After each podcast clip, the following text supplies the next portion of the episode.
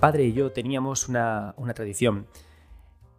Teníamos una colección de libros de lucha ficción, de estos libros del estilo de Elige tu propia aventura, y a la hora de contar un cuento, en lugar de contarme un cuento normal para que, para que me durmiera, lo que hacíamos era que jugábamos al libro de lucha ficción. Los de lucha ficción son muy similares a los de toda la vida del escrito tu propia aventura, pero eran los escritos por Steve Jackson e Ian Livingstone y eran algo más complejos, estaban más basados en DD, había tiradas de dados, podías morir, había muchos más caminos, era más denso en texto, me fascinaban, sobre todo porque tenían unas, ilustraciones buenísimas eh, al lado de cada uno de los de las zonas a las que llegabas, ¿no? Ibas caminando por, por un castillo, pasa la página 213 y llegabas a una zona y justo en ese 213 estaba asociado una ilustración que te ponía los pelos de punta, ¿no? Y era emocionante. Y me encantaban esos libros, pero lo que más me gustaba de esos libros no era lo que me contaban los propios libros, era cuando cerrábamos las páginas del libro y yo me quedaba durmiendo y mi padre se iba, yo lo que hacía en mi cama era imaginarme qué ocurría en el resto del castillo, en las salas donde no había entrado, en los caminos que no había recorrido, y aunque leías el libro sin parar una y otra vez, una y otra vez, y te lo devorabas todo y lo conocías todo, siempre iban a quedar habitaciones que el libro no describía que ocurría en ellas, porque era un castillo muy grande y por supuesto las, las páginas son finitas. Siempre me gustó eso.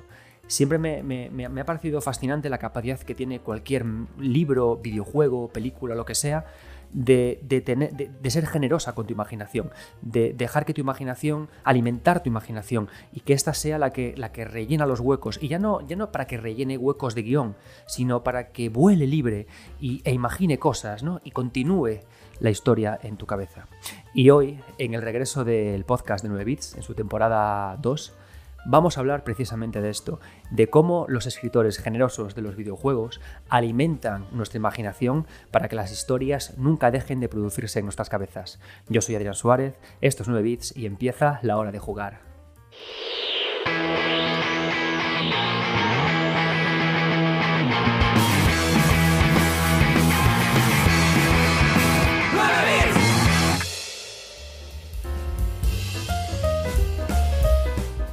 Hola, ¿qué tal? Bienvenidos de nuevo al podcast de 9 Bits. He vuelto y se esperan otros 25 capítulos de podcast en los que hablaremos sobre todo y principalmente de narrativa de videojuegos, de lenguaje de videojuegos, de significado y todas estas cosas que tanto nos gustan y que está en nuestro medio favorito.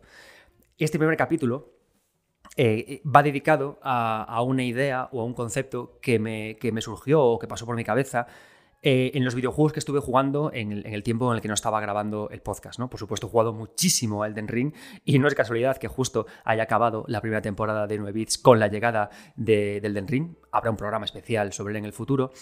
Pero he jugado una serie de juegos que, que me han hecho admirar la profesión de escritor del videojuego.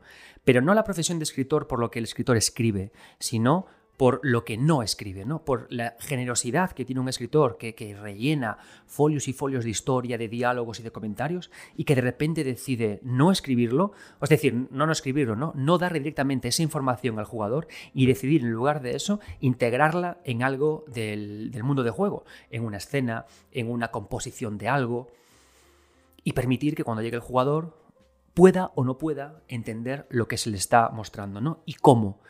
Entonces, por eso este capítulo se llama El escritor generoso y la imaginación voraz. Porque justamente va de eso, ¿no? De cómo un escritor es tan generoso para que nuestra imaginación pueda ser alimentada. Y este eh, capítulo de hoy va a girar en torno a los siguientes juegos: Tape Unveil the Memories, Salt and Sanctuary, Canon Script, Behind Every Grid One, Blasphemous y Tunic. Os lo digo porque si todavía no habéis jugado alguno de ellos, podéis parar aquí el programa, podéis ir a por ellos y disfrutarlos, porque os aseguro que todos ellos os van a gustar mucho. Bien, entonces vamos allá. ¿A qué me refiero con esta paja mental del escritor generoso y la imaginación voraz? Vale, vamos a empezar hablando de un título, eh, Tape Unveil de Memories, que el estudio tuvo la inmensa amabilidad de, hacérmelo llegar a través de, de, Twitter con un código que pude jugar le doy muchísimo las gracias por apoyar a este pequeño espacio y de nuevo, si sois creadores de contenido, creadores de videojuegos y creéis que vuestro videojuego puede encajar en este, en este espacio, me encantaría recibirlo, jugarlo e introducirlo dentro del podcast de la manera en lo que lo hago. ¿De qué va Tape Unveil de Memories? Pues es una historia a priori muy sencilla. eres una, una chica que se despierta en el sofá de su casa, de repente no hay nadie y introduciendo una película en la, televisión, se ve transportada a un mundo de pesadilla en la que poco a poco se van eh, vas descubriendo recuerdos que tenías olvidados, ¿no? ¿Por qué me ha traído este juego? Este juego me parece súper interesante. Cuando el estudio me, pasó la, la, clave, me dijo, hey Adrián, sé que este juego te va a gustar porque es muy rollo Go Home. Es muy de ese tema. yo, perfecto, Go Home me gusta más que Peppa Pig saltar en un, en un charco de barro. Así que vamos con él. Y es cierto, me gustó mucho porque en, en Tape Humble de Memory hacen una cosa que es muy interesante. Cuando tú te despiertas como la, chica protagonista y juegas en primera persona por la casa, puedes hacer como en Go Home. Puedes coger notas de papel, puedes ver fotografías, puedes coger cintas de cassette y mirarlas, puedes entrar en el baño y ver revistas. Entonces, ¿qué es lo que cambia aquí Tape? ¿Qué es lo que, lo que aporta?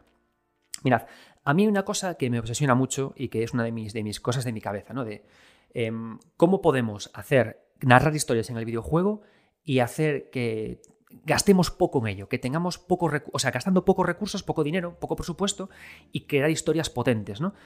Eh, yo soy freelance, entonces el tema del dinero para mí es importante, pero me parece, eh, siempre que, he investigado la historia del medio y siempre que he acudido a, grandes artistas y grandes creadores, siempre me he dado cuenta que se repite lo mismo. Eh, limitaciones de recursos, pocos medios, sustituidos por creatividad y por imaginación quiero hacer esto, pero tengo esta barrera. Se me ocurre algo creativo que por lo que sea hace que trascienda el medio y consiga dar un paso hacia adelante en lo que estoy haciendo. Sin ir más lejos, Demon Souls, ¿por qué salió?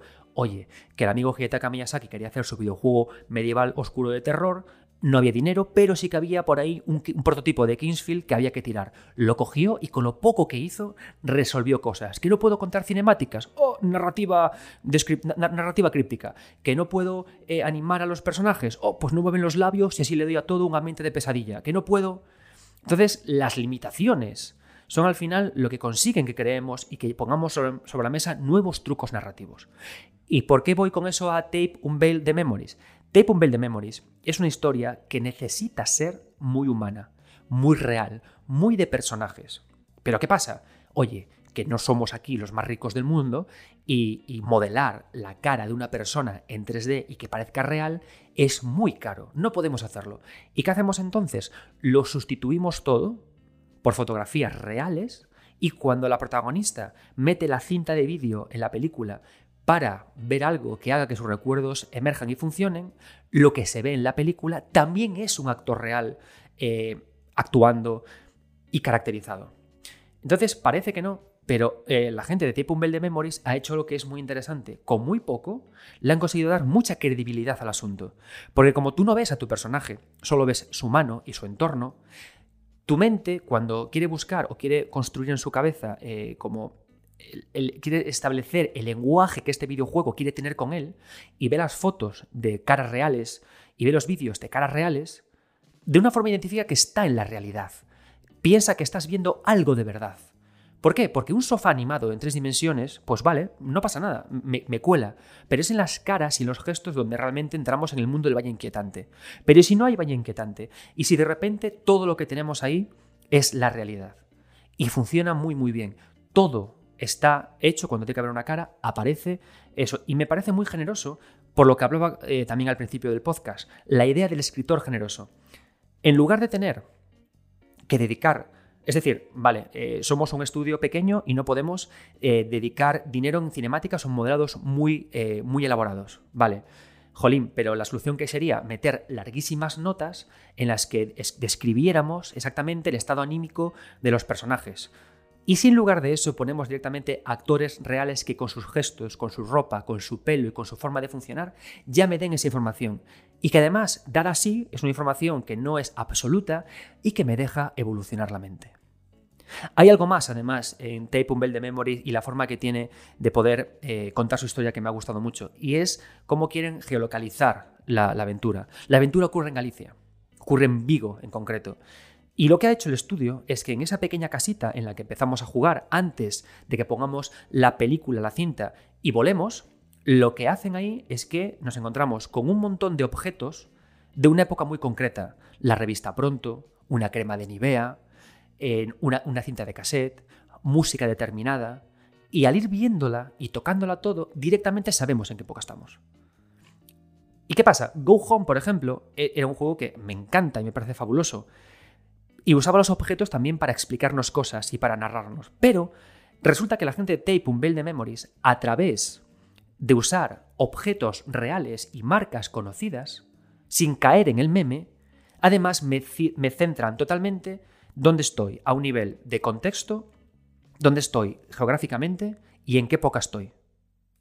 Y me parece que es un, detalle que igual lo han hecho por únicamente hacer la gracia de que reconozcamos marcas conocidas, pero les ha quedado muy fino, porque sabes en todo momento dónde estás, lo que sumado a las caras que vemos eh, de gente real, le da todo una verdad tremenda. Os aseguro que no he visto un proyecto desarrollado independiente con estos recursos que tuviera tanta verdad.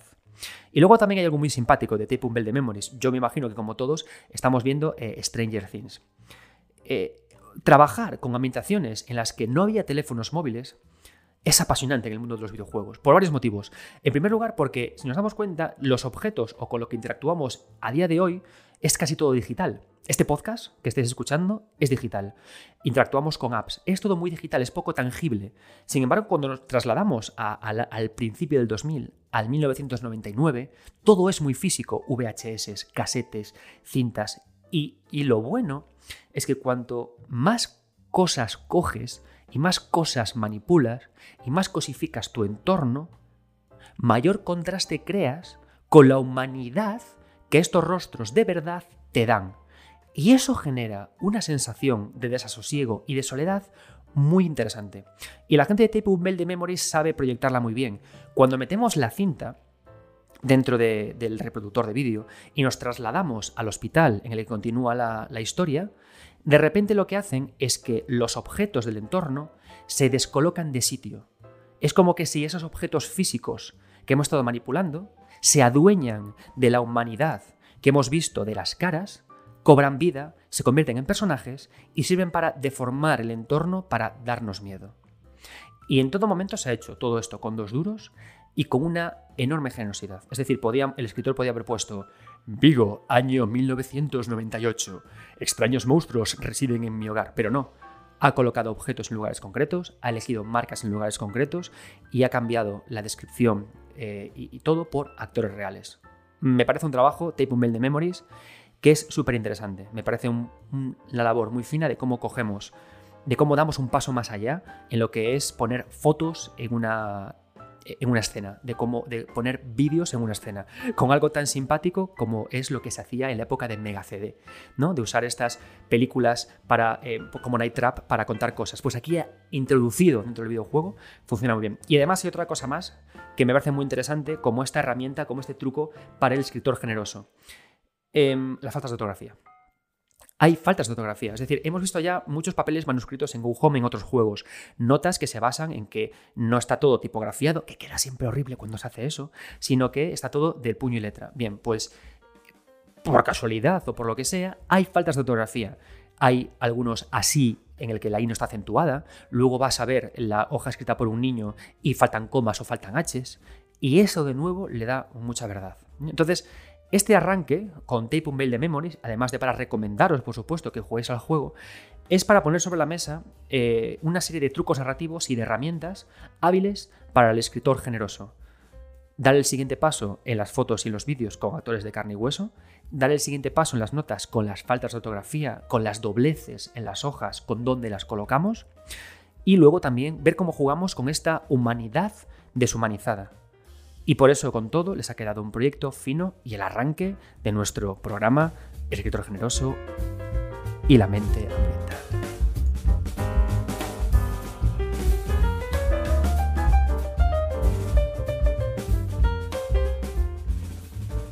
Bien, antes de seguir, eh, me gustaría aclarar un concepto del que estoy hablando mucho ahora. Si os dais cuenta, no estoy hablando de narrativa ambiental, narrativa no sé qué si os soy honesto, creo que usamos mal ese término. Es decir, a veces decimos, el videojuego usa narrativa ambiental, pero al final la narrativa de un videojuego no es una suma de muchos estilos narrativos. Creo que cuando, cuando le, ponemos esos apellidos a la palabra narrativa, estamos como limitando mucho el alcance del tipo de narración que está aplicando un videojuego. Creo que es mucho más útil y más interesante hablar de trucos narrativos. ¿Por qué? Porque si hablamos de trucos narrativos, podemos clasificarlos y podemos ordenarlos. Por ejemplo, antes hablábamos de tape unveil de memories, ¿no? Y yo puedo clasificar sus trucos narrativos. He dicho, truco narrativo 1, usar personas de carne y hueso en fondos. Truco narrativo 2, coger marcas reales y ponerlas esparcidas. Sin embargo, si yo eso le llamo narrativa ambiental, ¿qué estoy diciendo? ¿Por qué no le llamo, por ejemplo, narrativa objetual? ¿No? Al final no son todos todo lo que vemos en un videojuego un gran ambiente y a la vez una gran nada que cuenta o no cuenta. Por eso vais a ver que en este programa uso mucho el tema de trucos narrativos, porque soy una persona que duda muchísimo de que usar narrativa emergente, narrativa ambiental, nos esté dando toda la información exacta o, ayude a que entre los que comunicamos y los que escucháis eh, se entienda bien lo que se quiere decir. Por eso me referiré a trucos narrativos. Seguimos. Segundo videojuego súper interesante que he estado jugando eh, durante estas semanas y que me ha encantado. Se llama eh, Caron's Crypt Even Death May Die. Eh, Caron's Crypt, eh, la cripta de, de, Caron, la cripta de, K-H-A-R-O-N, es un título que es muy interesante por, por muchos motivos. En esencia, ¿qué es? En esencia es un Link's Awakening de Game Boy Color porque la jugabilidad es similar, manejamos un personaje que en vista cenital se mueve por una serie de pantallas, una serie de pantallas comunicadas por un mapa, y que tiene una característica que es muy interesante, y es que nosotros no controlamos en sí al personaje, controlamos a un espíritu que puede flotar de un enemigo a otro, adueñarse de su cuerpo, obtener sus habilidades y avanzar. Entonces, es un juego que en ese sentido es, es, es funciona muy bien, los niveles están diseñados de forma muy inteligente, el mapa está diseñado de una forma muy hábil y la jugabilidad funciona muy bien. Pero eh, aunque otro día vaya a hacer un especial, porque tengo ganas, un especial de cómo el aspecto gráfico y visual de Game Boy afecta a la narrativa, en lo que me quiero fijar de Karon's eh, Event Death May Die es de su truco narrativo, de qué más gracia me ha hecho. Mira, si vosotros jugáis al Den Ring, y, navegáis por su mundo buscando notas, eh, buscando objetos con descripciones, están desordenadas. Es decir, la, narración de, de, Elden Ring, su truco narrativo principal es emplear descripciones desordenadas para que tú luego tengas que ir ordenándolas poco a poco, para que te esfuerces en leerlas y luego cuando encuentres la siguiente pensar dónde encaja esto, ¿no? Esa es la gracia. Sin embargo, eh, Canon Scribe lo que hace es que las ordena. De hecho, yo he empezado el juego varias veces para comprobar cómo esto funcionaba y hace algo, algo muy divertido. Y es que tú con tu personaje vas avanzando por el mundo y de repente te encuentras unas vasijas. Y en algunas, al romperlas, brota de ahí una nota. Y la nota habla de algo que ha ocurrido a una princesa. Un suceso narrado cronológicamente de que la princesa llega a un sitio, encuentra a alguien, le pasa algo, ese algo va a otra parte y evoluciona, ¿no? Entonces, claro, ¿qué ocurre? Que el castillo por el que avanzamos de Canon Script es, entre muchísimas comillas, mundo abierto. No es mundo abierto, son salas interconectadas, pero podemos preferir ir primero hacia arriba en lugar de hacia abajo, hacia la derecha en lugar de hacia la izquierda, ¿no? Entonces, ¿qué pasa? Que estas notas nos encontraríamos totalmente desordenadas. Pero ¿qué hace el juego? Que la que te da, aunque por ejemplo, imagínate, en la sala 1 está la nota 1 y en la sala 2 está la nota 2. Pero si tú vas primero a la sala 2, te da la nota 1. Y si vas luego a la sala uno te da la nota 2. Es decir, él te ordena las notas, te la ordena como te las va dando. Y eso me parece súper inteligente. No se lo había visto nunca a un juego que, tiraba o que se iba a este tipo de narración más críptica. ¿Qué suelen hacer los juegos habitualmente? Por ejemplo, Bioshock. Bioshock hace algo parecido, pero con, con los audios de voz, ¿no? Tú vas avanzando por la ciudad y encuentras distintos audios de voz pero cada uno habla de una cosa concreta, ¿no? Si tú entras en una casa y, esa casa está ocupada por María, lo que haces al encontrarte su grabadora de voz es escuchar la voz de María contándote cosas. Y así con todo, ¿no? ¿Qué ocurre? Que Canon Script es un videojuego de Game Boy Color, es decir, es un juego que reproduce con mucha fidelidad la estética de Game Boy Color y se hace, se adueña de algo esencial. Em, ¿Por qué en Tape Unveil de Memories funciona tan bien que usemos caras reales. porque estamos con un estilo gráfico que apuesta por el realismo, intenta reproducir la realidad. Es un estilo artístico que quiere darte a entender que estás en el mundo real. Y, con mucha fidelidad. Hay manos, uñas, dedos, pies, la gente habla. Y entonces funciona muy bien eso. Si le metiéramos eh, fotos reales en Caron Script, que es un juego de Game Boy Color, diríamos, ¿perdone? Igual quedaba gracioso, pero en principio, perdone.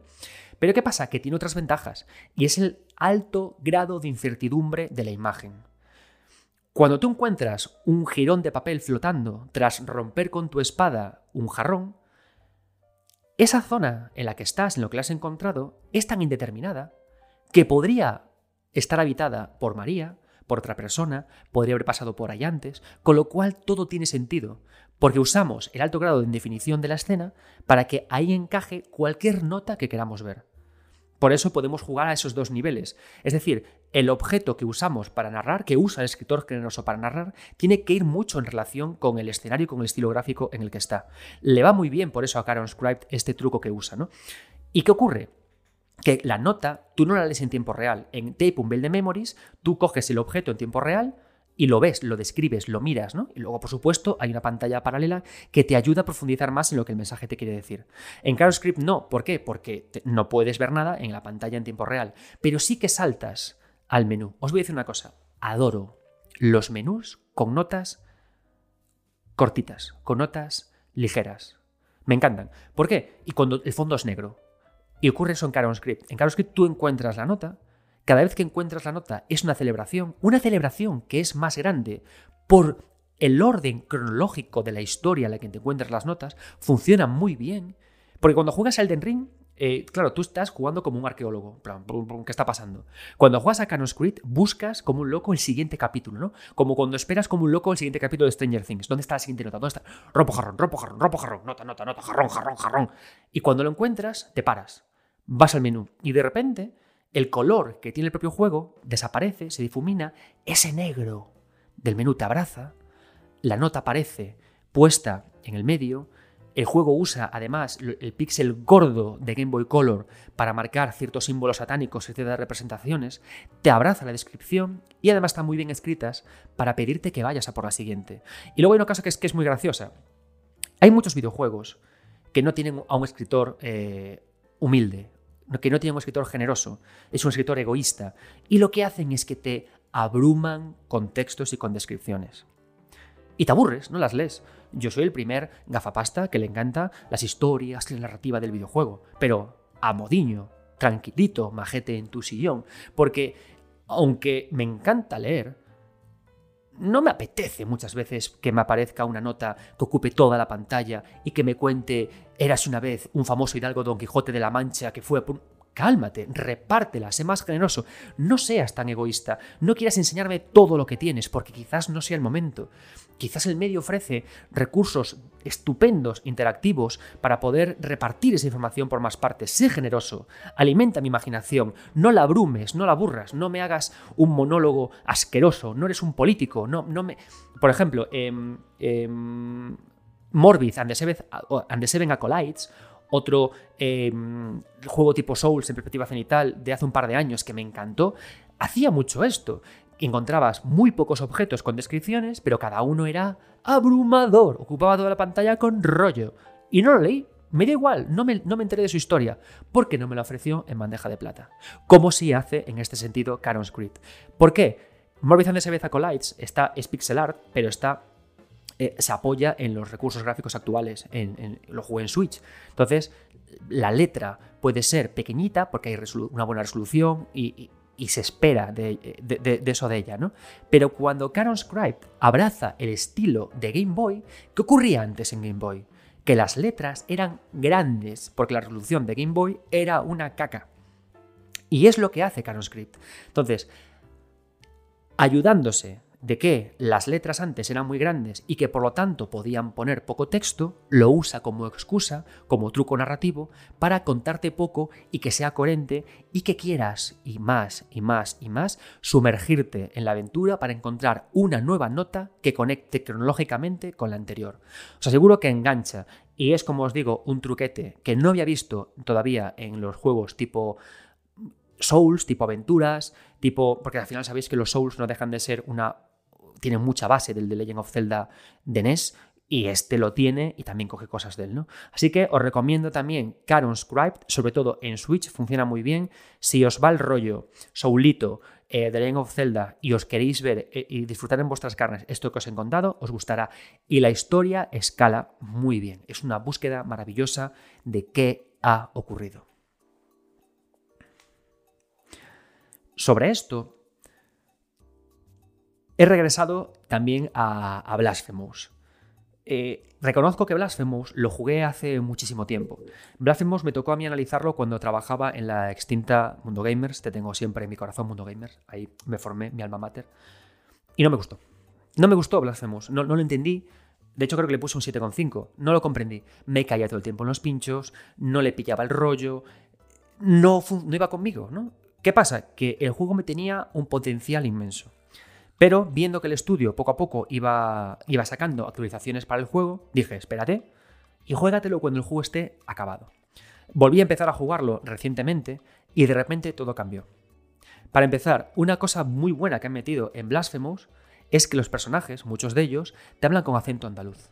Me parece maravilloso el tema del acento. Yo soy gallego y el acento que a veces los, la gente que, hace localización, la gente que trabaja los actores, de, los actores de voz, muchas veces parece que quieren matar el acento para buscar un acento más neutro o más acorde a lo que se lleva. Pero el acento es cultura. Y con el acento ocurre algo muy similar, y es otro truco narrativo en realidad, ocurre algo muy similar a lo que pasa con Tape Mail de Memories cuando quiere poner fotos, que el, el acento da verdad, el acento da contexto, el acento me dice dónde estoy. Y además me dice, eh, no únicamente si estoy en el sur, me dice exactamente en qué zona del sur. Y hasta el acento se alimenta y bebe de dejes culturales que pasan a lo largo de la historia. El acento, la forma de hablar y la jerga me hablan de la cultura de ese pueblo, de lo que ha evolucionado y lo que no. Y si en Blasphemous te encuentras ahora, porque ocurre con el juego nuevo, te encuentras a gente que sí tiene acento y otra gente que no, te sirve para diferenciar, sin decírtelo, quiénes son forasteros y quiénes viven en el lugar. Me ha parecido maravilloso. Mi familia política entera es, es del sur. Eh, unos, eh, una, por una parte de los padres de mi mujer son unos de Córdoba, otros de Extremadura, y tengo un mogollón de familia. Y, ayer quedé con ellos para comer y me di cuenta de una cosa que hasta me dio vergüenza reconocer. Le dije, eh, Luis, que es mi suegro, te juro que es la primera vez que escucho acento andaluz sin que haya chistes de por medio. Joder, cuando lo dije en viva voz, me, dije yo, qué, vergüenza, ¿no? Con la riqueza, y pasa igual con los gallegos, no nos vamos a engañar, ¿no? Pero qué riqueza el acento en un videojuego, cuando lo usamos como un truco para explicarnos en qué lugar estamos, a dónde vamos, qué tipo de pueblo tenemos, qué tipo de gente lo habitan. Maravilloso, me encantó. Pero además hacen una cosa más que es muy interesante. Em, saltan, eh, perdón, eh, Canon Scribe lo que hace es que las notas que te entrega son jirones de papel que están en el interior de vasijas, porque alguien las escribe apresuradamente, la dejo ahí, ok, ¿no? Vale. Pero em, en Blasphemous, nada más empezar a jugar, si en, el primer pueblo, si somos capaces de localizar una endeble pared en concreto y la rompemos, accederemos a un osario. Dentro hay una persona que nos pide que coleccionemos huesos, huesos de personas, y esos huesos están esparcidos por todo el mundo. Hay una frase que dice este personaje que me fascina. Dice, eh, colecciono huesos, pero los huesos, porque los huesos hablan, pero los huesos no hablan por sí solo, nos hablan por su silencio, nos hablan por sus crujidos, nos hablan cuando se tocan entre sí. Y te pone ahí en contexto. Y además la escena en Blasphemous, esta en concreto, está muy bien parida. Blasphemous es un juego que trabaja a nivel estético con la escala que te vuelves loco. Hay, a la vez, o sea, el personaje protagonista, el penitente que controlamos, es de un tamaño pequeño, lo que permite que de repente aparezcan monstruos gigantescos, tanto como humanos más pequeños. ¿Qué pasa? Que a veces aparece, como en este caso en el osario, un humano muy pequeño, pero detrás de sí tiene una gran colección de tumbas en las que están los huesos, que se conectan y que hablan entre sí. Y tiene este momento mucho poder porque mientras te dice la persona con la que hablas, el custodio de esta tumba, te dice que los huesos hablan en su silencio, joder, los oyes. Y luego avanzas por la aventura y, y caminas y de repente te encuentras falange de Fray Bartolomé, clavícula de Brida no sé cuánto. y los coges y los lees. Y es un truco muy bueno, que el propio juego, un truco narrativo maravilloso, que el propio juego me adelante por qué la información me está llegando cuando miro ese hueso. El hueso que yo he recogido, que lo sé leerlo cuando voy al menú, me está hablando en su silencio y lo estoy sintiendo así. Eso no lo hace Dark Souls. A mí Dark Souls, una de las grandes paranoias que siempre tengo es quién me está contando la descripción que está en esa nota. Y sé que os parecerá todo una, una chorrada como un piano, pero amigos míos, si ya me conocéis, sabéis que yo hago dinero de hacer que lo elemental parezca excesivamente complejo. Es como me gano la vida, con esos artículos en 3 de juegos. Ajá. Pero, pero, es una buena pregunta. ¿Quién me está contando esta historia? ¿Lo cuenta mi personaje, que ya conoce el mundo? ¿O es mi personaje que es la primera vez que está en el mundo? ¿Lo cuenta el habitual narrador en off del juego? Lo cual me daría a preguntarme, entonces, es, lo que me cuenta puede ser mentira o puede ser verdad. Sin embargo, en Blasphemous no. En Blasphemous ponen desde el principio de todo por qué soy capaz de leer las descripciones que están en los huesos. No es porque las mire y aparezcan escritas, no, no, es porque el hueso me habla en silencio. Mirad ya con estas tres cosas qué tres formas tan interesantes tenemos de plantear de formas tan diferentes notas en el videojuego cómo jugamos en Tape Build de Memories con las faltas de fotografía y con la imagen real, en Canon Scribe cómo jugamos con la sucesión ordenada de notas que te animan a seguir buscándolo y cómo en Blasphemous explicamos de una forma tan sugerente por qué demonios una nota me da información, porque un hueso me habla.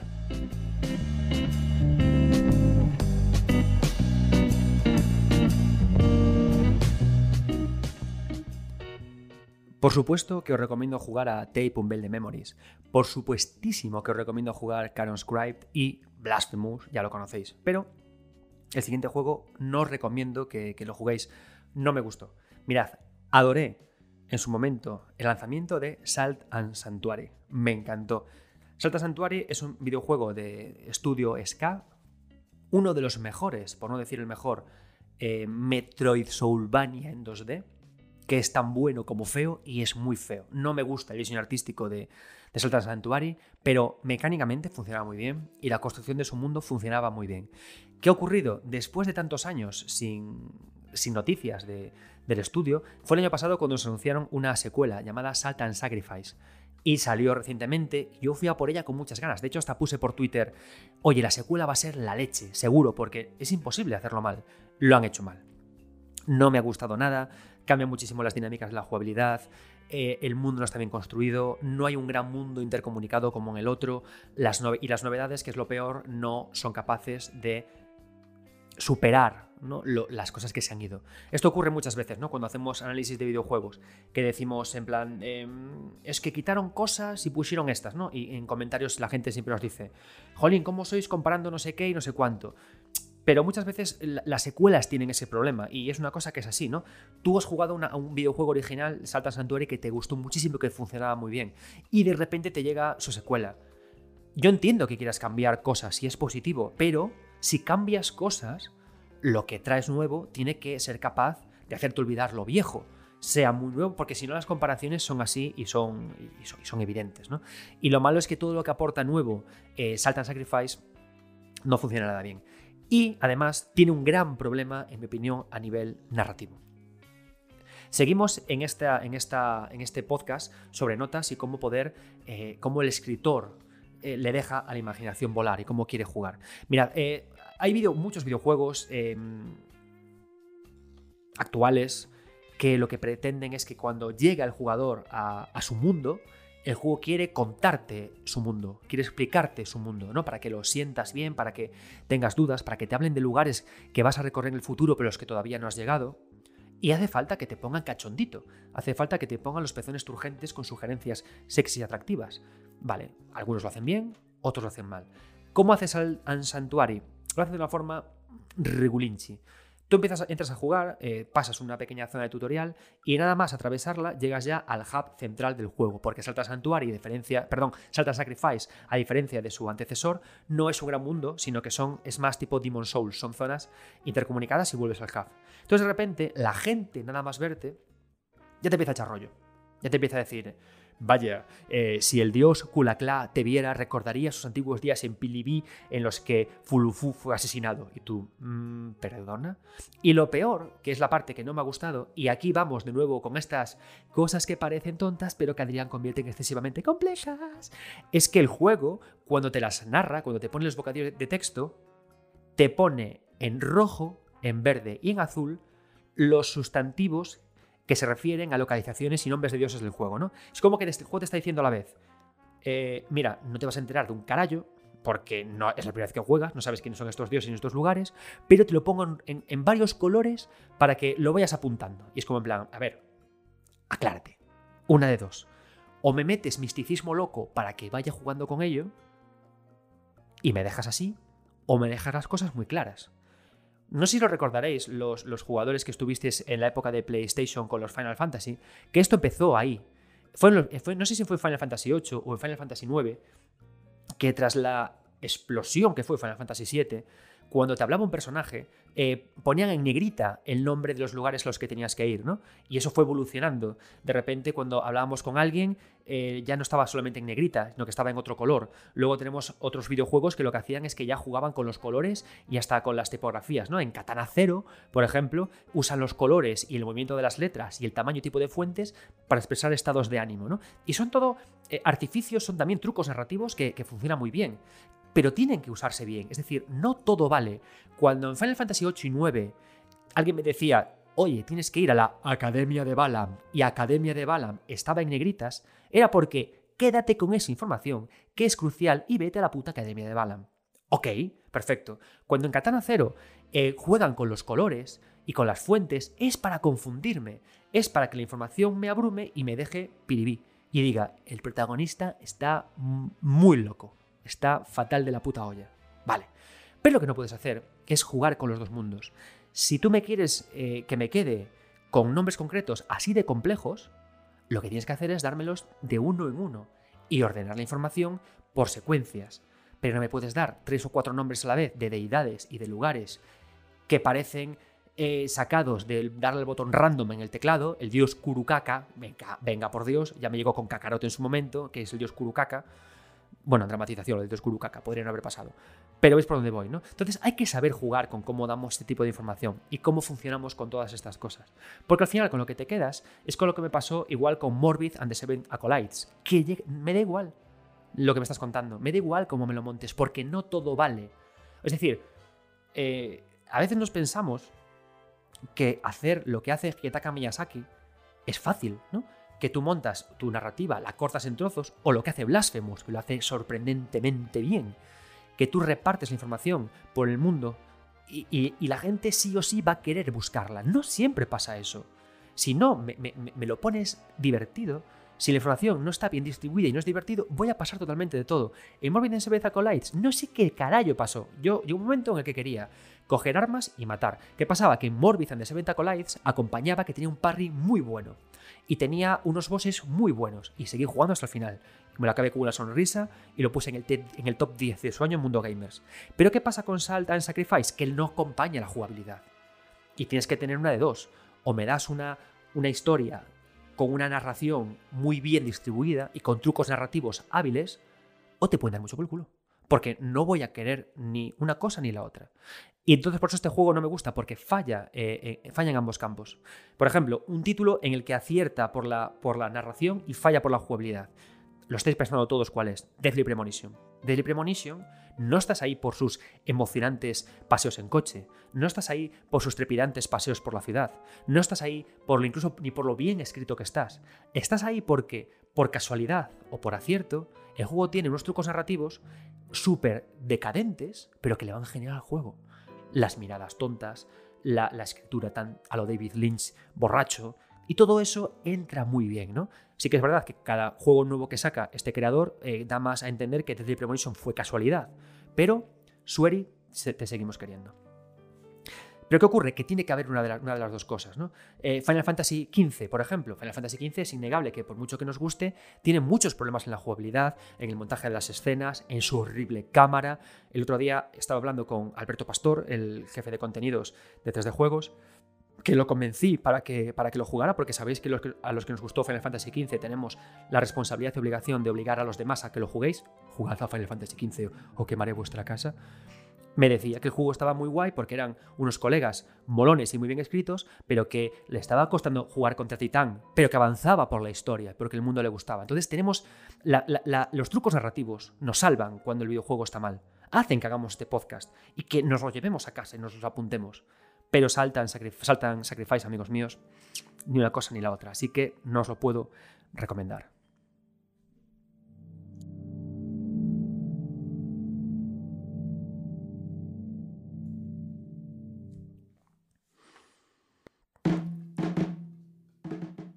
Sé que cada uno tenéis eh, un crash Veis que digo lo de crash un poco raro porque soy un señor mayor y ya son términos que se escapan de mi, conocimiento, pero los voy manejando porque como soy profesor tengo que estar en contacto con la chavalada y, no desencajar cuando voy a sus guateques. Así que todos tenéis vuestro crash. Eh, mi, crash de este año es de Construct al completo. O sea, son una, una gente que, que honestamente nunca me he tomado una caña con ellos, me encantaría, pero que este año, gracias a su podcast Andar, me he enamorado de ellos porque han hecho muy accesible la entender cómo funciona un estudio de videojuegos, entender lo que es el fracaso, entender lo que es el acierto y entender a las personas que hay detrás de ello. Eh, sé que puede parecer que está como muy fuera de escala, pero eh, escuchándolos en su podcast andar y luego viendo el videojuego del que vamos a hablar ahora, eh, About Empathy, que es una recopilación de sus últimos trabajos, me dio la misma sensación que cuando estaba escribiendo el libro de, sobre Mario de Fontanera Leyenda para Starting Magazine Books y pude descubrir los Iwata Ask. Los Iwata Ask son una serie de entrevistas que eh, Iwata realizaba a desarrolladores y a creadores de Nintendo antes del lanzamiento de videojuegos y después. Y diréis, ¿y, qué misterio tienen esas entrevistas de Iwata Ask? Pues que no se hacían antes. Nintendo lo vuelve a ser ahora, si os dais cuenta. Pero Nintendo antes era súper hermética y ahora vuelve a ser súper hermética otra vez. No tenemos ni idea de lo que pasa en Nintendo ahora mismo. Ni idea. ¿Cuándo carajo sale Bayonetta 3? ¿Qué ocurre con la Switch? Eh, no tenemos información eh, humana y real, pero Iwata cuando llegó a la presidencia sentó en la mesa a los creadores, les hizo preguntas, hablaba con ellos y no solo les hacía preguntas, conversaba con ellos. Yo ahora mismo estoy escribiendo un artículo sobre Pokémon Blanco para, para 3D Juegos y tú puedes poner a día de hoy Iwata eh, Interview Pokémon Blanco, Pokémon White, y te aparecen con charlas con ellos. Y ves cómo empieza a hablar con Masuda y cómo empieza a hablar con todos los desarrolladores y cómo fluye todo. Satoru Iwata abrió Nintendo y ahora tristemente se ha vuelto a cerrar. Y esa apertura es la que yo sentí también cuando hablé, cuando, no cuando hablé, cuando escucho eh, a Deconstructive hablar. Porque eh, tristemente, y es algo que yo digo desde prensa, eh, cuesta mucho a veces ¿no? Eh, poder acceder a los procesos mentales de, los creadores. Yo intento seguir a los más que puedo por Twitter porque me gusta ver los problemas que tienen, cómo piensan, cómo crean, cómo prototipan, cómo bocetan. Pero eh, no es fácil si no haces entrevistas. Y las entrevistas que a veces te conceden son también muy cerradas y muy ceñidas a un juego, ¿no? Pero yo quiero saber, por ejemplo, cómo David Ferriz, otro creador, me gusta ver cómo crea a través de juegos analógicos que hace, que, hace que hace con sus hijas y que luego publica por Twitter. Me gusta ver cómo de Constructing también dibujan y diseñan. ¿no? Entonces, hoy os vengo a hablar, por supuesto, de uno de los juegos de, mis Crash, de, de The Constructing. Os recomiendo que ahora mismo ya os vayáis a Steam, hacedlo, hacedlo, y busquéis eh, su recopilación de 10 juegos, eh, About Empathy, los ensayos de la empatía. Hacedlo. Son 10 eh, juegos que no son valiosos ya directamente porque son 10 juegos, son porque son tremendamente generosos. Mirad, hay en cada uno de los juegos bien acompañados por una serie de, charlas que ellos hacen sobre qué momento vital estaban pasando cuando estaban haciendo ese juego, cómo lo desarrollaron, qué eh, problemas tuvieron. Y luego además tenemos también una gran recopilación de bocetos, borradores, prototipados de cada uno de los juegos. ¿Y sabéis lo, lo bonito que es? Yo estos días cuando, no tenía trabajo, yo llegaba a mi casa, eh, acuesto a mis hijas, y me he pasado cada día, eh, cuando con mi hija ya acostada, me abría una 1906, la cerveza del verano. Y de repente, luego, después de escorcharla y tragar un delicioso trago de 1906, ponía uno de los juegos y primero veía los bocetos, veía luego la entrevista y luego jugaba al juego. joder, qué dos horitas, qué dos horitas y media más maravillosas y qué buena forma de abrirse eh, a, los que, por lo menos en mi caso, queremos saber más. Porque a veces es aburrido eh, recibir información de videojuegos de prensa, de notas de prensa o de documentales de vídeos muy, muy scriptados, muy guionizados, pero aquí hay mucha honestidad. Así que a tope con este, este conjunto de videojuegos. Además, suele estar de oferta, yo me lo compré a 7 euros y son los 7 euros mejor gastados de mi vida. ¿A dónde voy? Hay un videojuego en concreto dentro de estos 10 ensayos sobre la empatía que me ha dejado, eh, hostia, de verdad, de aplaudir. Goti de la vida. El Ring, basura, comparado con, con este juego. Se llama Behind Every Great One. Es un título súper poderoso, súper poderoso, en la que hay también interesantes trucos narrativos que vamos a hablar ahora, ¿no? La clave de este juego es que está diseñado con unos píxeles muy sencillos. No hay expresión en los ojos, los diálogos son siempre muy directos, apenas hay animaciones. El personaje nunca mira cámara. Y, y, todo se produce en el interior de una casa de unas cinco habitaciones. Os juro que os desgarra el corazón con el uso de los silencios y de los planos. En Behind Every Great One lo que hacemos es que controlamos a la pareja de un gran artista plástico que lo que hace es que hace eh, unos cuadros muy grandes, ¿no? Es un personaje que es eh, abrumador, este artista plástico, es, tiene un ego desmesurado y a la vez es tremendamente inseguro. Y nosotros controlamos a ella, a la, a la pareja que se queda eh, en casa, a la pareja que recibe todo el tiempo mucha caña por parte de su pareja. Y lo divertido es cómo está escrito todo esto. Lo divertido entre comillas, entendedme. Porque él en todo momento se cree que la está ayudando a ella, ¿no? que la está animando. Porque le dice, ¿qué haces en casa todo el tiempo? Podrías buscarte algún hobby, hay muchas cosas que hacer. Todo el tiempo la vasalla, la vasalla, la vasalla. Y le, tira muchas, muchas, tiene una actitud muy agresivo-pasivo con ella porque le dice, jajaja, ja, ja, vaya, podíamos haber recogido un poco más la casa hoy, ¿no? Uy, hoy la cocina no te has esmerado tanto con ella. Y viene otro día, y viene otro día, y viene otro día. Lo curioso de este juego es cómo está usando la jugabilidad y lo que tenemos que hacer y la idea del loop jugable de juego para contarnos cosas. Yo cuando empecé a jugar al juego, eh, sin tener ni idea de qué iba, empecé a jugarlo, empiezas despertándote con tu marido en la, cama, él se va a trabajar y tú te despiertas. Entonces lo primero que haces es que sales a la terraza, ves que hay una cajetilla de tabaco y te sientes un piti, ¿no? Entonces, ¿qué pasa? Que la música es muy dulce y muy suave del juego.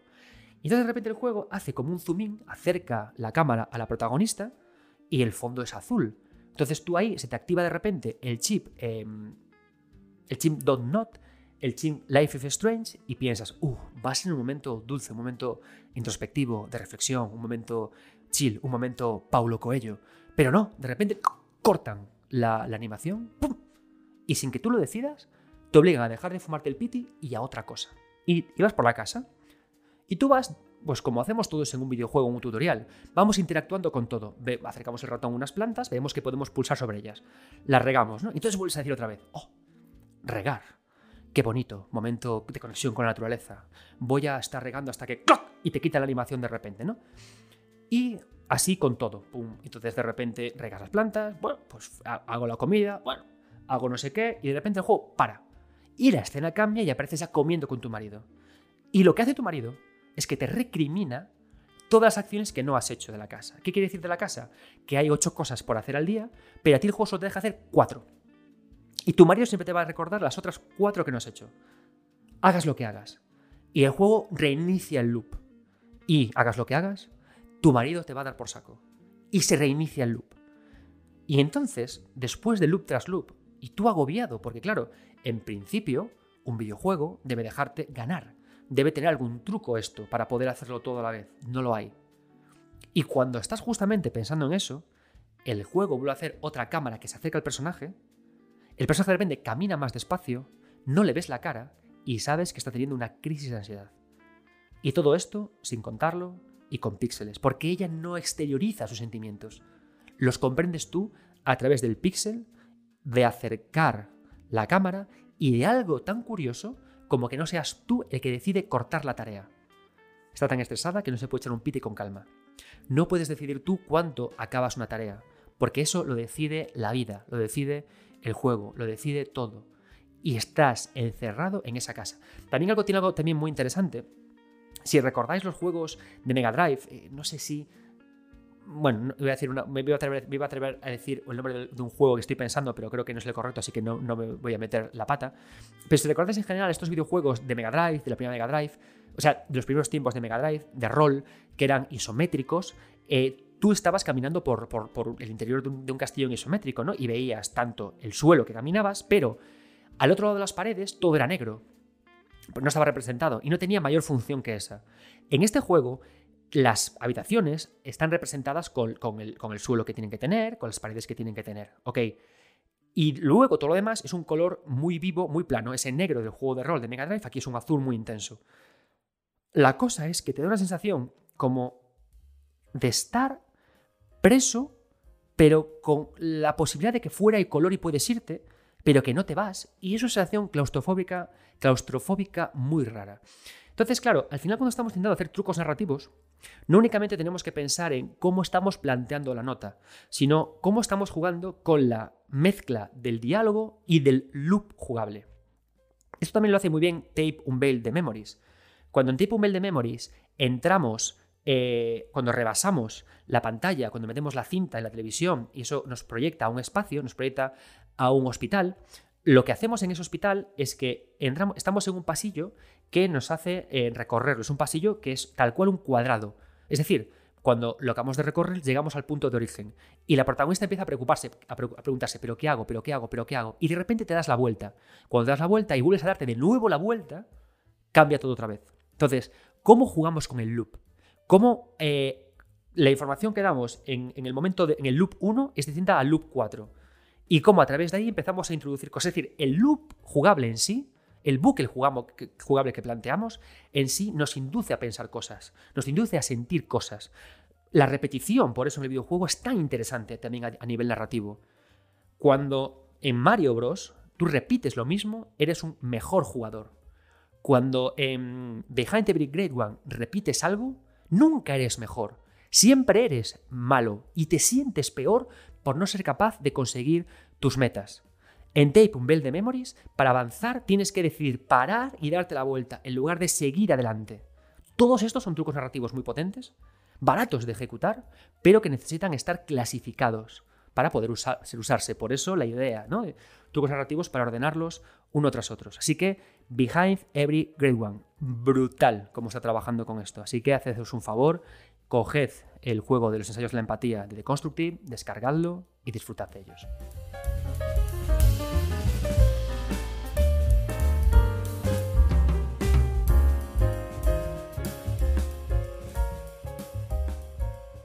Además del Den Ring, en lo que llevamos de año, creo que el juego más interesante en lo narrativo, y todavía sin haber jugado Norco, creo que está siendo Tunic.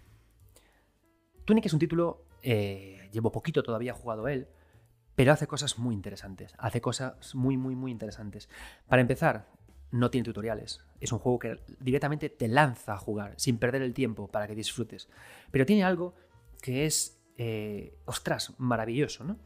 Sus notas. Tú puedes encontrar por el juego carteles, notas, pistas o descripciones, pero no están escritas con palabras, sino que están escritas con runas, con eh, un código indescifrable que no es capaz de entender qué pone. Pero la gracia es que sientes que sí lo estás leyendo. Quizás es porque tenemos en, la cabeza muy interiorizado la idea, en concreto, ¿no? En función de cómo avanzamos por un videojuego, lo que nos quiere contar algo, ¿no? Y a veces vemos un cartel, lo pulsamos por inercia, leemos lo que ahí pone, y puede ponernos, por ejemplo, Bosque del Oeste. Pero nosotros, aunque ponga ahí, en vez de Bosque del Oeste, Sol, Círculo, Luna, símbolo de Batman, seguimos entendiendo que ahí pone Bosque del Oeste, porque estamos acostumbrados, por las dinámicas, por el habitual eh, juego de videojuegos que tenemos constante, a que ahí me vayan a avisar de que hay un escenario cercano y como veo un bosque cerca, pues será ese. Y entonces ha conseguido algo súper curioso, eso, ¿no? Que busque las notas, los carteles, que los active pese a saber que no sé lo que van a poner y que de alguna forma esté sintiendo que recibo información. ¿Cómo consiguen además maximizar esta, este uso? ¿Qué truco narrativo usan a mayores de este? Algo que, uno que me parece, pues como todos los trucos narrativos son, ¿no? sencillos cuando los cuentas, pero hay que tener valor para, para, aplicarlos. ¿Qué mal tenemos a día de hoy en el mundo del videojuego? Pues oye, nos han quitado los manuales. Y es una mierda. Recuerdo cuando era pequeño que, que, yo iba al corte inglés a comprar videojuegos con mi padre, videojuegos que además llevaba siguiéndolos en la, en la hobby consolas durante años, ¿no? Antes no había internet, la información era mínima, entonces como que para maximizar la información que recibías, recortabas las imágenes, hacías collage, yo hacía muchas cosas de estas, te gustaba, ¿no? Porque casi casi te vinculabas a ese juego desde el momento en el que lo anunciaban. Y luego llegabas con, el coche con tu padre y te sentabas luego en el asiento con tu padre, ¿no? Y no podías todavía jugarlo, entonces abrías la caja, escuchabas el clac, porque yo... Eh, eh, ya os digo, ¿no? Juegos de, Mega Drive, ¿no? Estas cajas de, cartón de Super Nintendo, que todas las mías están más desventijadas que la leche, ¿no? Pero abrías la caja, ¡clac! Y, tocabas el papel rugoso de plástico, el plástico rugoso de la Mega Drive, eh, acariciabas la hoja que estaba dentro, abrías ese manual gordito, lo olías, porque, eh, y esto os lo digo ya, los que no leéis, eh, los que los que lo primero que hacéis cuando, cuando compráis un cómic, un manga o estés ante un manual no es olerlo, sois terroristas. Entonces yo olía eso, luego buscabas toda la información, cómo hacer los, ejecutar los comandos, todo, lo, aprendías. Era como si estuvieras ya jugando y hasta, y hasta pensabas, bueno, si aprendo todo ahora bien lo que me está contando el juego, cuando empiece a jugar podré maximizar esas dos horas de tiempo que me dejan mis padres para jugar a la consola. Todos hacíamos eso, o por lo menos los que no sois terroristas. Ahora ya no tenemos eso. Entonces, ¿qué ha hecho Tunic? Joder, pues algo súper simpático. Cuando empezamos a jugar y avanzamos por su mundo, nos encontramos las, hojas de este manual. Pero este manual en sí, también los textos que están dentro de él son runas. Son indescifrables, no los entendemos, no se pueden descifrar. Pero tú, por tu pasado como jugador, estás entendiendo lo que está poniendo. Está conectando contigo a un nivel muy íntimo. Porque ese momento con el manual es muy íntimo, es el primer contacto que tienes con un videojuego. Y si te importa el videojuego, te importa ese primer contacto. Yo me acuerdo de ellos. Y fue cuando tenía nueve años y ahora tengo 39 años. Ya, madre mía, la vida se me acaba. Pero el caso es ese. Y, de repente, cuando ves esa primera hoja del manual, escrita con runas, y luego ves las notas que están escritas con runas, de alguna forma las haces tuyas. Y te apetece seguir avanzando. Y aparte, este truco lo, conecta con algo muy interesante. Tuning no te explica cosas. Eh, tú empiezas a jugar al juego y encuentras un palo y de repente ves que eh, del suelo brotan unos rectángulos blancos que al golpearlos con el palo estos no desaparecen y necesitas que desaparezcan para poder avanzar. De repente, peleándote con un enemigo, el enemigo decide atacarte, pero falla su ataque y acaba golpeando uno de estos bloques blancos y lo rompe y tú, ¡Eureka! Voy a avanzar. Entonces, ¿cómo conectamos esto? Hacemos que a través del manual conecte con el jugador y entienda que esas runas sí son familiares, aunque lo parezca que no. Y además, a nivel jugable, te, te, explico de esta forma que acabo de explicar, con esta combinación de mecánicas y dinámicas, que el juego se va a explicar a sí mismo poco a poco. Pues quiero avanzar, quiero seguir jugando con esas runas. El escritor es tan generoso que ha cambiado sus textos por runas que son indescifrables. Y honestamente me parece un ejercicio narrativo que puede parecer una apoyada enorme, pero que a mí me pareció delicioso y digno de, de jugar. Y lo bueno es que esto ocurrió en 2022. Tunic, y, yo aquí no paro de rendirle pleitesía al The Legend of Zelda de NES, yo recomiendo que si tenéis la, consola, la Game Watch Mini de Zelda, la juguéis al Zelda de NES, o que os lo descarguéis en emulador, o lo que sea, que lo juguéis, porque os juro que es un juego que tú lo juegas a día de hoy, y juegas a Tunic luego y dices tú, Miyamoto, eres un puto dios. O sea, Miyazaki, Miyazaki es bueno, pero Miyamoto, un puto dios. Porque The Legend of Zelda de NES sigue siendo Tunic. Se comunica igual, funciona igual. Y es increíble cómo las ideas del 1986 o 87, cuando saliera, siguen estando vigentes a día de hoy. Y cómo la no comunicación forzada que teníamos por las limitaciones de NES, los creadores que jugaron a esa época, las han traducido en limitaciones a propósito que me sugieren grandes ideas, ¿no? Y esto nos lleva a una reflexión, ¿no? Si os dais cuenta, los trucos narrativos que estoy contando a día de hoy son todos así. Son de creadores que empezaron a jugar cuando yo era pequeño y que ahora crean. ¿Y qué hacen? En su cabeza está llena de ideas de lo que ellos sintieron en su momento. Y ahora que tienen nuevos motores gráficos, nuevas ideas, nuevas. y lo quieren traer al, mundo presente de la, misma, manera, ¿no? Eh, Canon Script, eh, Tape on Build the Memory, saltas todas, Blasphemous Tunic, todo se basa en lo mismo, ¿no? En, cómo. en el no contar que, eh, y que, y que el jugador quiera crecer, ¿no? Y me parece formidable, pero me, hace también otra, me lleva a otras preguntas. Los que jugaron en su día, los que nacieron jugando con Play o con Play 2, y que no tuvieron juegos tan limitados a la hora de contar, ¿qué trucos narrativos nos ofrecerán en el futuro? ¿Qué tipos de escritores serán? ¿Serán también escritores generosos o serán escritores más egoístas? es un tema con el que quiero terminar el podcast de hoy.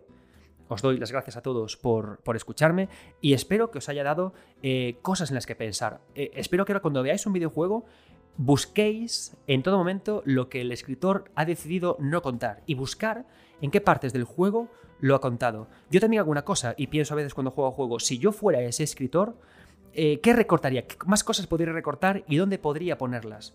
Porque es así como conseguimos los estupendos trucos narrativos que hacen que nuestra imaginación esté bien alimentada, gordita, de bogaño y lista para cualquier guateque chincón. Muchas gracias a todos los que estáis ahí. Yo soy 9 Bits y nunca dejéis de jugar.